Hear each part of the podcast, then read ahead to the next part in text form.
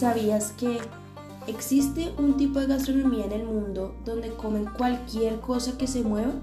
Donde consumen muchas verduras, donde no utilizan alimentos congelados, donde se comen hasta los huesos y es difícil encontrar un cuchillo y un tenedor?